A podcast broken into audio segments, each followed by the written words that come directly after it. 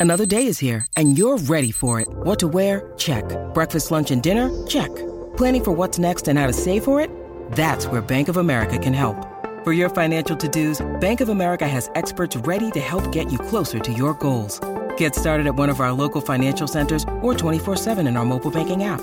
Find a location near you at bankofamerica.com slash talk to us. What would you like the power to do? Mobile banking requires downloading the app and is only available for select devices. Message and data rates may apply. Bank of America and a member FDIC.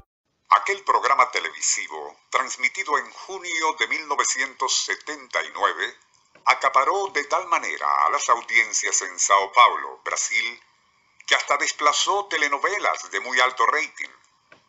Mientras unos 50 psiquiatras y psicólogos reunidos en el estudio de la Facultad de Parapsicología en Sao Paulo observaban atentos y cientos de miles de personas permanecían haciendo lo mismo frente a sus pantallas, el parapsicólogo brasileño Teixeira Matos llevaba a cabo algo espectacular. Nada menos que la regresión de un ser humano y por medio del hipnotismo hacia un pasado remoto, año 1823, para ser más preciso. Nuestro insólito universo. Cinco minutos recorriendo nuestro mundo sorprendente. Nacional independiente de Rafael Silva. Certificado número 3664. La demostración comentada al inicio tuvo lugar cuando Teixeira Matos hipnotizó a la señora María Matos, de 50 años de edad, escogida no por él, sino por un grupo de escépticos que dudaban de sus poderes.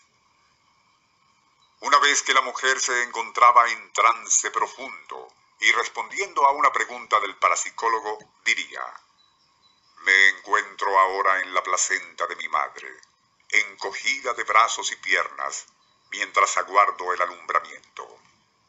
A esto, Teixeira le ordenó, ahora piensa en lo que sucedió antes de eso.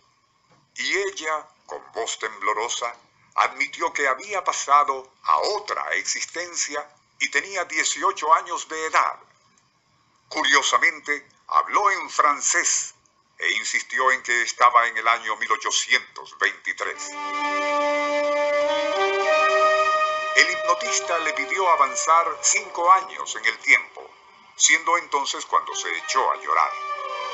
Al preguntársele que por qué lo hacía, respondió que su novio había muerto.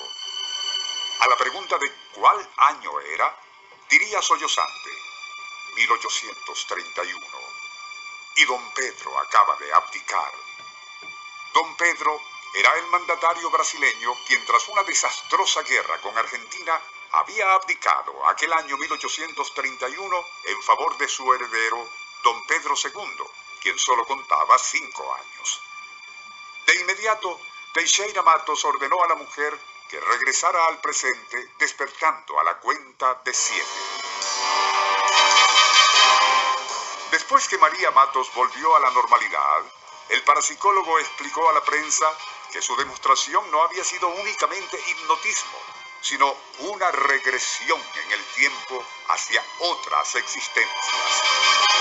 Recuérdese que aquella payasada del hipnotista Teixeira tuvo lugar en 1979, cuando volvió a estar de moda esa farsa de las regresiones al pasado. Hemos dicho volvió, ya que dicha moda, practicada exitosamente en los siglos XVIII y XIX por embaucadores como Saint Germain, el conde Cagliostro o el barón Samedi, experimentó una especie de receso con la entrada del siglo XX y solo volvió a tener auge con el famoso caso de Bryden Murphy. Como ya se ha relatado varias veces en este programa, en 1952, Maury Bernstein, un aficionado a la hipnosis, supuestamente logró que una ama de casa llamada Virginia Tighe realizara una insólita regresión a épocas anteriores. Primero a su infancia, después al vientre de la madre y posteriormente al pasado, cuando ella había sido otra persona llamada Bridie Murphy, quien vivió en el condado de Cork, Irlanda. Ello desató una verdadera epidemia de presuntas regresiones, y no solo en Estados Unidos, sino en muchos países, hasta que una investigación realizada por reporteros de la revista Life pusieron al descubierto que todo no había sido más que una patraña. Pero aún así, ese fenómeno creencial no desapareció del todo, pues muchas estrellas de Hollywood, como Shirley MacLaine, por ejemplo, continuaron insistiendo en que habían logrado regresar por medio de la hipnosis a otras vidas anteriores.